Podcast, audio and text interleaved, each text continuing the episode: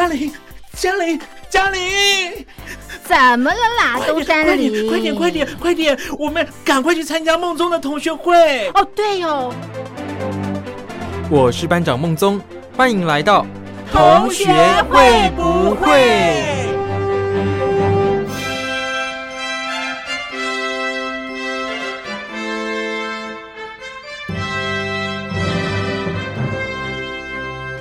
？Hello，各位亲爱的小伙伴，我是苏燕。时间真的过得很快耶，现在已经是六月份了。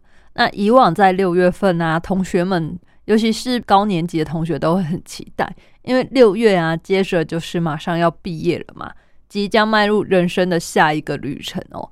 而且通常啊，都是你的这个辛苦可以暂时告一个段落。尤其是对高三的同学来说，这个时候真的是让人既紧张又期待。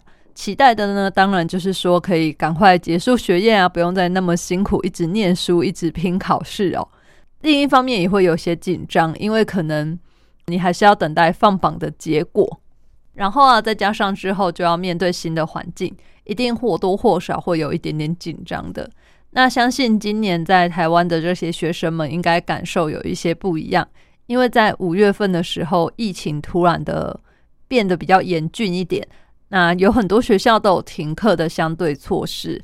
好在是学生大部分考试啊，或是上课进度其实都已经差不多了，但是在最后这段时间不用到学校，在家自主学习或是这种上网看课程啊，我相信一定感觉是差蛮多的啦。我自己是没有试过啦，因为呃有时候我会看那个广告嘛，他会说可以在家学习，那是看这种影片学习的方式。对我来说，这种方式是有点陌生。我可能还是比较习惯，就是去到教室，然后老师跟你就是有真实的互动。不过现在像是外语教学，好像是蛮流行用这个视讯教学的吧？就标榜说你讲话，然后那老师会线上直接听，然后直接帮你纠正发音。我觉得哦，好像是不错啦，但是还是会觉得有一点怪怪的。可能我之后才会尝试吧。那我之前有跟大家提过，其实我去上了一个英文课嘛，目前是上完了一期。但是这个上完一期之后呢，其实我觉得我的英文能力好像并没有显著提升。可能是因为我没有真的很专心，就是想要哦一鼓作气把英文变得很好啊。所以说，不像以往可能我们学生的时代啊。就会按部就班嘛，一课一课的，你可能就会背单字啊，然后学习这些片语啊，然后想想说哦，这些文法怎么应用啊什么的。我现在好像是没有做到这个程度啦，我自己也承认，我只是去上课，然后听老师解释说哦，这些字啊、词性啊，为什么这一题呀会这样做啊，或者是说他当然还是会教一些文法的概念嘛。但是呢，对我来说就觉得啊，真的是离我好遥远又好陌生的感觉。那你们一定也知道，其实我参加这个事就是想要之后去考多艺嘛。所以呢，这个补习班他之前办了一个模拟测验，模拟测验呢，它的这个分数，我想不能百分之百的对照多益的成绩嘛，因为多益成绩换算好像是有它一定的换算公式，就是有一个比例的概念啦。要答对多少题，然后才有多少分？可是它不是说一题几分这样。可是根据这个模拟考的成绩之后呢，换算过来，哇，原来我的多益水准呢，比我自己以为的还要差很多，所以我有一点受到打击，也让我有一点犹豫啦，是不是该趁这个自己很扼腕的这个时候呢，赶快说来加强一下自己的能力。可能我觉得自己要从背单字开始，因为我真的觉得语言这个东西呀，就是你要常用、常讲，你才会印象深刻，才会真的吸收，然后留在你心里很久啦。我觉得我现在的单字词汇量啊，好像比起读书的时候少了很多。诶，有时候就是你在答题的时候，你就看那个选项。你就想说哇，题目很简单，我应该会吧？结果呢，嗯，看了选项，可能四个选项里面呢，有两个我不知道是什么意思。哇，那你不知道是什么意思的时候呢，其实这个选择题突然之间就变得很困难呢。二选一，其实有时候也是蛮难选的。乐观的人会说：“哇，不错啊，有一半答对的机会。”但是呢，悲观的人会说：“嗯，那这样就是有二分之一答错的机会了。”那我自己现在目前呢，就是深深的感受到这一点啦。单字量不够，其实在考试的时候是真的很吃亏。尤其是有一些题目，它是蛮简单的，只要你懂单字是什么意思，其实题目都不用听完，你就可以直接作答了。所以呢，我之后应该会问一下身边的英文老师，或者是说英文程度比较好的朋友，看他们。比较推荐哪些书吧？我应该还是从加强单字量开始。那不知道你们在这个学习的过程中有没有遇到过什么样的困难呢？如果你们遇到的困难啊，其实也可以写信来跟我分享，或者是说你写信来，我可以帮你在节目中播出。那欢迎其他有相同经验的人呢，我们一起不要说取暖，我们一起来找找。怎么样才能够帮助自己，也帮助别人？或者是你其实有同样的经验，但是你已经克服了，哇，那这样更好。我们就可以把我们自己的经验分享出来，大家一起相互提升、相互成长。我觉得呢，如果能这样子，就太棒了。话又说回来，其实这个疫情已经延烧很久了。大家如果仔细想想，其实到现在也已经一年多了嘛，我们都没有想过，其实。疫情原来会影响我们那么严重，而且它不只是一个地区性的疾病，它反而是一个全球性的疾病。然后大家为了不让它继续传散呢，就会使用一些嗯，像是锁国的政策吧，或者是你到了当地之后要隔离，这样真的是蛮让人意外的。我相信这个已经跟以前的疾病不一样了，因为大家。应该是有听说过吧？当初西方人啊，他前往去探索非洲的时候啊，因为把病毒带过去，那当地的居民呢，因为他们从来没有得过这个病，所以他们没有抗体，导致他们呢就是比较容易生病，然后这个抵抗力很差。那现在这个新冠病毒呢，当然是不能够这样比拟嘛，但是。我相信它造成的影响以及它造成的伤亡，应该是比以前更加的可怕，更加的多。这样，但会发生这种事，真的是很让人意想不到的。只希望呢，在这个疫情和缓结束之后呢，大家都还能够好好的这样。那想想台湾现在啊，其实也是有一点紧张，除了疫情的考验之外啊。其实还有最明显的就是气候，这个天气的影响啊。台湾现在很多地方都还是缺水，那期待这个梅雨季的到来可以为我们增添一点水汽。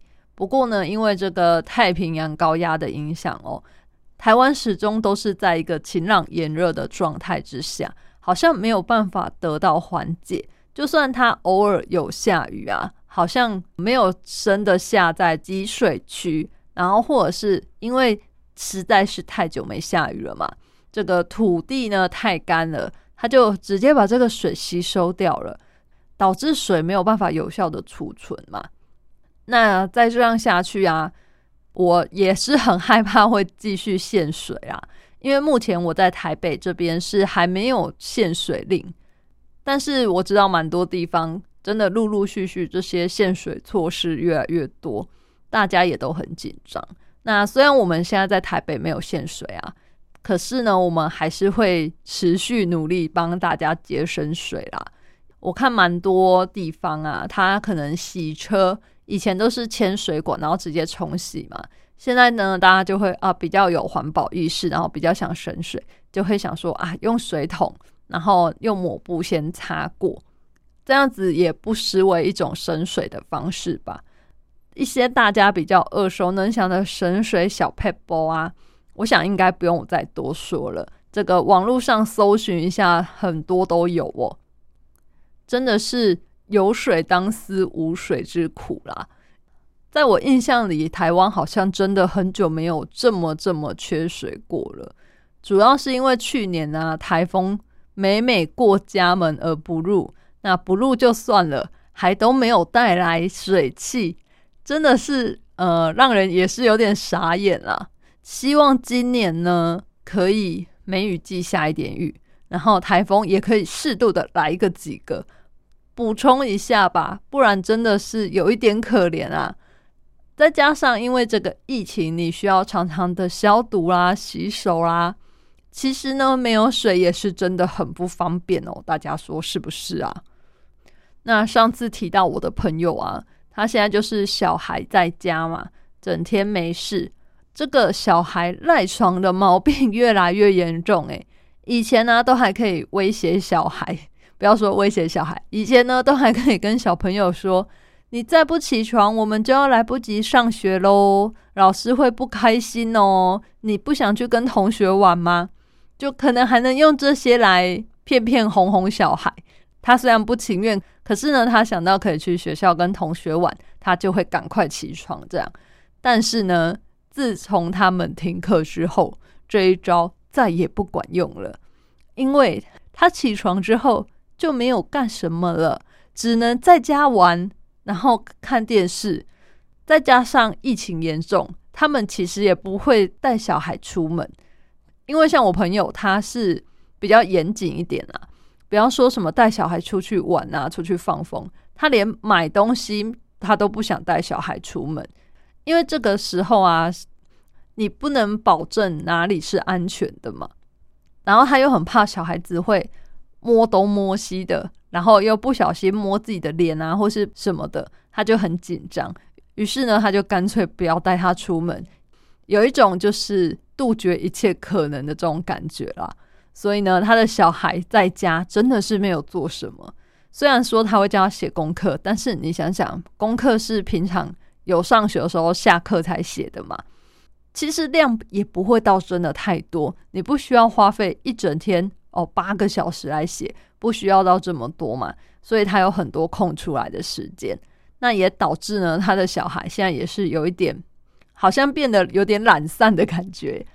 早上呢，他就让他睡比较晚，原本可能是六点多七点起床，那现在呢，就大概可以睡到九点。我一听觉得哇，好羡慕我可以睡到九点。我可能放假的时候才能睡到九点，平常要上班也是早早的就要起床了。这或许是对学生来说唯一的小确幸吧，因为毕竟。要上课，真的你就是不能睡太晚。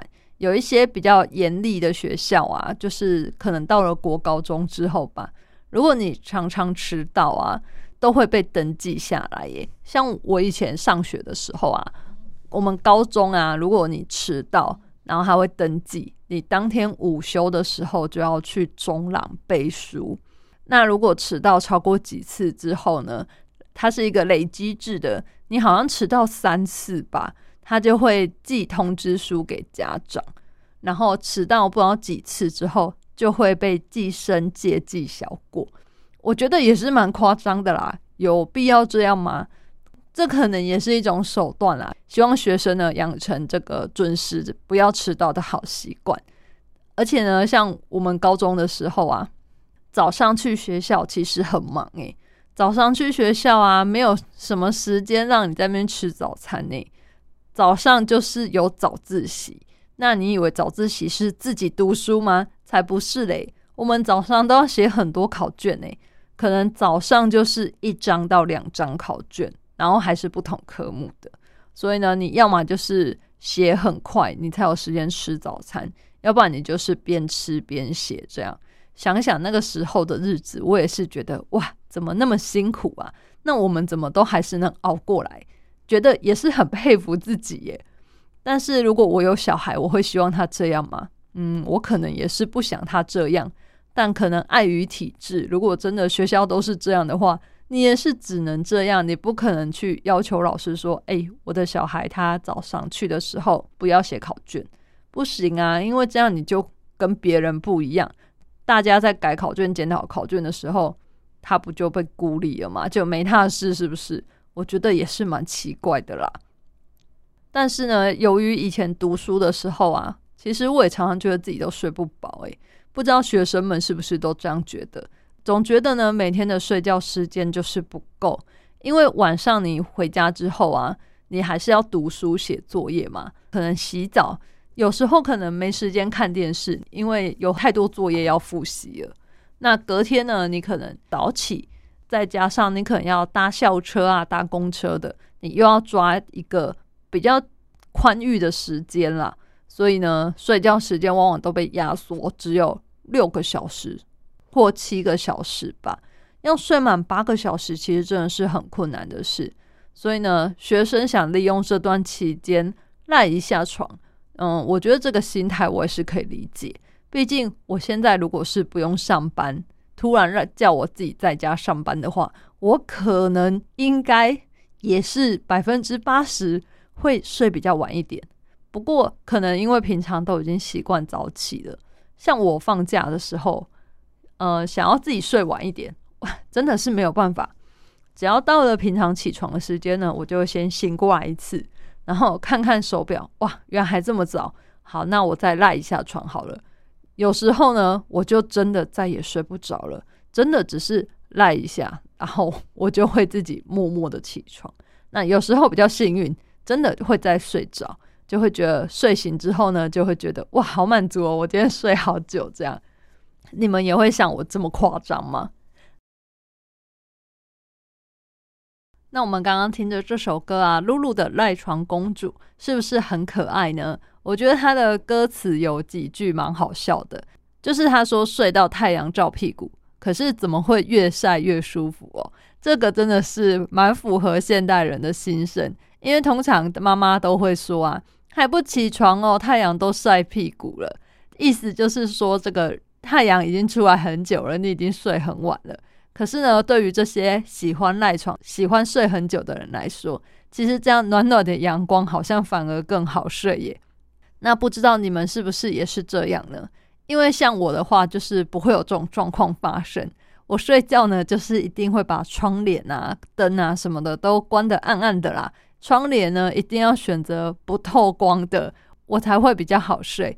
因为我有时候去别的地方啊，他的窗帘可能是为了有情调还是怎样吧，他就不是选用那种不透光的，它就是会有一点微微透，甚至有些地方它是有一点用这种嗯，像纱布吗？就是比较轻柔的材质的，也是让我蛮惊讶的，因为这样子。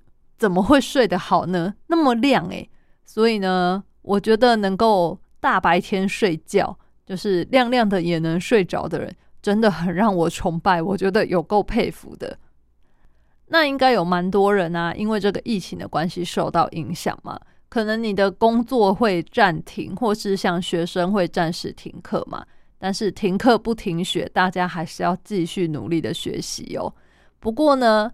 其他有一些可能已经是上班族的人，压力就会比较大，尤其是像服务业啊，其实应该是这个受创最严重的族群吧。毕竟现在这个时期大家都不会出门，那当然服务业也是首当其冲受到影响啦。只希望呢，大家能够趁着这段时间好好的休息，那养精蓄锐，等之后呢，重新再出发，这样。就把这段时间当做是一个缓冲啦，一个休息，也不要呢太过于沮丧，保持自己的心情愉悦，因为呢，我们这个身体健康就是最大的财富，用来跟大家共勉之哦。那目前呢，因为这个疫情的关系，其实我也很久没有回家了。毕竟啊，还是会有一点担心啦。除了我担心自己这个搭车会有危险，因为毕竟长途运输嘛，你不知道别人的状况到底是怎样，然后你也不能确定他们消毒有没有做得很彻底啊，或者什么的。另外呢，我也是会担心说，会不会其实本来我的家人没事，然后可能我在台北这样平常这样移动。可能我自己已经有被感染，可是我不知道，然后回去啊又感染给他们，那这样不就是很倒霉吗？所以呢，我觉得在这一段期间，我还是会先暂时的忍耐，留得青山在，不怕没柴烧。用这个概念吧，我就是准备呢，等真的疫情比较和缓之后，确定好像状况比较良好之后呢，才会考虑再回家。就是不要把大家暴露在未知的风险之下，这样子其实真的对彼此都不好啦。如果你爱家人的话，就尽量不要跑来跑去的啊什么的，尽量的待在家，其实才是最好的哦。那你说会不会想家？我想当然是会啊，毕竟就是有一点久没见了。以前我大概回家频率是一个月一次。那这一次大概已经有快半年都没有回过家了，而且啊，我爸妈也是比较不太会使用视讯软体，有时候啊就会想说，不然来视讯一下，然后他们就是会很容易呃分心嘛，我也不晓得，可能是因为他们平常没有在用视讯通话的习惯吧，他好像会有一点不知道要怎么拿，比较会。这个镜头才会对到他。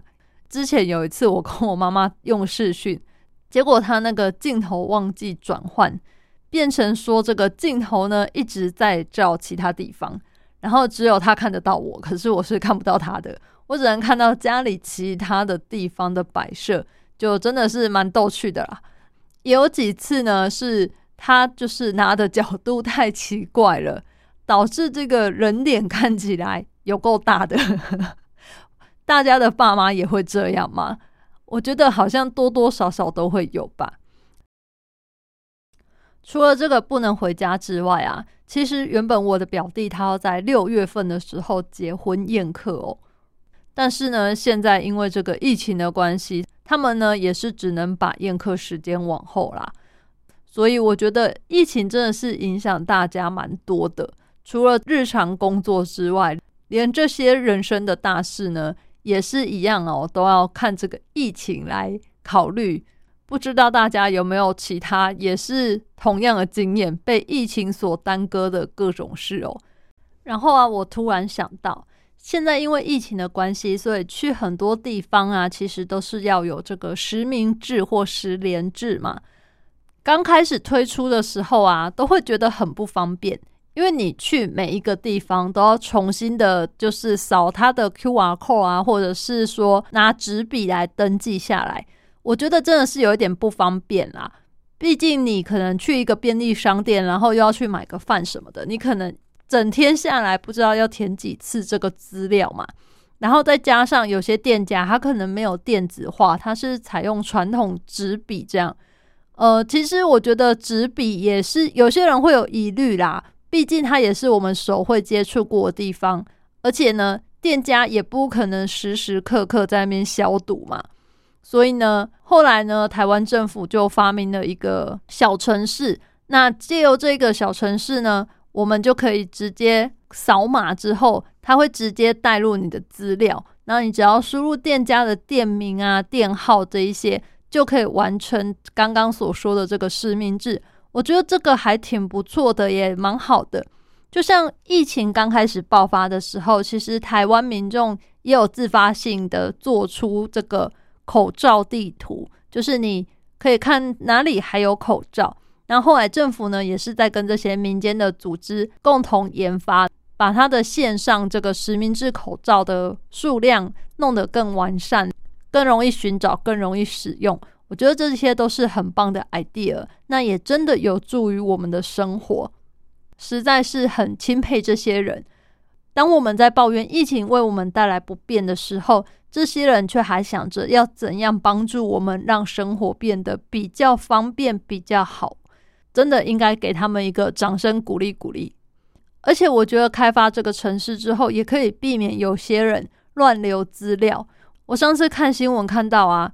有一个店员，他很生气，他就说请客人留下联络资料。那他们是用纸笔嘛？结果客人呢不写电话就算了，姓名的部分还乱填。那个客人呢，他写英国女白雪公主。我真的不知道这个人到底在想什么。你觉得这样很有趣、很好笑吗？真的，如果不想诅咒你啦，但是如果真的到时候出了什么问题，请问要怎么联络到你呢？我觉得很难想象，就是在这个疫情这么严峻的时刻，怎么还会有人这么无聊、这么幼稚哦？跟其他愿意遵守规定的民众比起来，你真的是让人很不齿。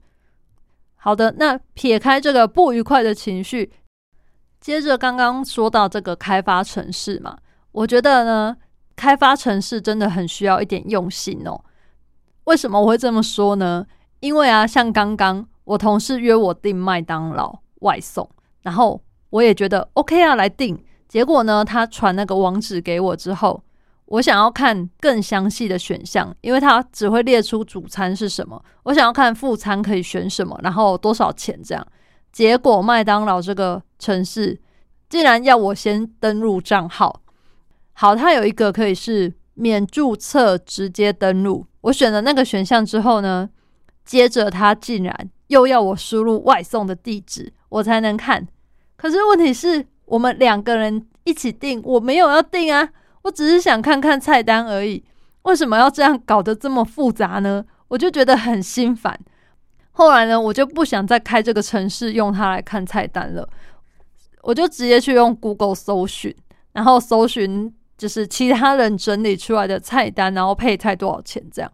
我真的觉得吼，麦当劳可以用点心嘛？你们自己到底有没有使用过这一个东西呢？因为其他家素食业者。真的没有这样子哦，他们都会让你先挑选好之后，等到最后一步呢，你确定要外送了，要点餐的时候呢，才要输入这个会员账号或者是外送地址，不要让人家一开始就觉得那么不方便，这样真的会大大的降低使用者的感受。大家应该也是跟我一样吧？还是说，其实大陆的麦当劳没有这样子呢？这件事真的让我对麦当劳的印象就。有一点点变得比较不好，因为可能我平常都直接去门市购买，所以很少遇到这个问题啦。但是我今天打开这个菜单之后，发现我没有办法再看更细一步的东西，瞬间整个心情都不好了，也不想再吃了。应该大家能体会我的心情吧？虽然说麦当劳，我还是觉得它算是品质稳定，不太会有东西来了跟你想象中的味道不一样这样。但是呢，也不是一个可以每天吃的东西啦。大家喜欢吃这个素食之余呢，也是要考虑一下均衡营养、健康还是要顾好吗？尤其是我觉得吃素食比较容易是缺乏纤维质啦，所以可以的话呢，大家可以试试看，从配餐开始，就是它的配餐现在通常都有沙拉的这个选项，大家可以试试看，偶尔几次。嗯，不要点薯条或是鸡块，试试看吃沙拉，或许你也会觉得啊，真的是蛮清爽的，对身体也比较好，比较不会有那么重的负担。另外呢，现在防疫期间，其实有些人应该也感到很困扰，就是吸烟的族群，因为现在已经都进入说，你不管到哪里，只要是会跟别人接触到的地方，你都是要戴着口罩嘛。吸烟的人呢，可能就会觉得有一点不方便。如果你是在太开阔的地方，就是旁边有别人，或者是说在骑楼下的话，现在一般你在外面抽烟都会被别人投以不太好的这种眼光哦。除了说他不想闻到烟味之外，另一方面其实他是在想说，为什么你不戴着口罩呢？因为我身边抽烟的朋友啊，他就是最近很困扰。他说：“除了在自己家里以外啊，他现在在外面真的要去找到一个吸烟区，然后是不被侧目的，真的是很难了。那我也劝他说，还是你要不要趁这一次的机会，就干脆戒烟好了啦。结果他说什么呢？他说不行啦，因为疫情的关系，我已经很多事情、很多娱乐都被剥夺了，都不能出门了。现在连抽烟也要叫我戒了。”那我人生还有什么乐趣？我一听觉得哇，也太坚决了吧！把抽烟当成一种乐趣，不能剥夺？好吧，好吧。如果你是抱着这个心态，我好像再怎么劝说也没有用喽，只能提醒他，呃，可能就是量抽少一点啊，然后抽淡一点吧。可是其实我是觉得，不管你抽浓还是抽淡，反正都是对身体不好的啦，是不是？趁这个机会戒烟就好了呢？但是又想想他说的，他的人生讲的好像一副了无生趣，现在只剩这个乐趣了。如果我把他这个乐趣也剥夺了，他好像就是嗯，没有活在这个世界上的其他意义，他得不到任何的让自己心情好的方法了。哇，这么一想又觉得好吧，好像有点可怜。于是我也就让他继续抽烟吧，反正呢。人生死有命，富贵在天啦。他想要怎么过他的人生也是他的事。身为朋友的我们呢，已经尽到这个劝告的责任了，这样就好了。至于他要怎么做呢？我想就不是我们能够再智慧的了。那不管怎样，如果听众朋友们有在吸烟的话，还是希望你们要多多注意自己的身体健康，记得要定期的做健康检查。有一些问题呢，及早发现，我们就可以及早的治疗。那如果可以的话，我是觉得还是戒烟最好啦。相信呢，大陆应该有蛮多协助戒烟的地方吧。像台湾的这个卫生署或是一些地方机构，其实都会定期的推出一些像是戒烟比赛之类的，他会帮你出诊疗费用。你可以去看医生，然后医生会开给你一些协助的药物，像是尼古丁贴片啊，呃，就可以协助你慢慢的减缓你的烟瘾。参加这个戒烟比赛呢，如果成功了的话，通常呢都还会再有奖金或者是有抽奖比赛。我觉得可能也是一个诱因啦。但是最主要的呢，戒烟这个念头还是要你本人有这个意愿，才是比较容易产生，才是会成功的。最后呢，希望大家呢都能身体健康。我是苏燕同学，会不会？我们下次再见喽，拜拜。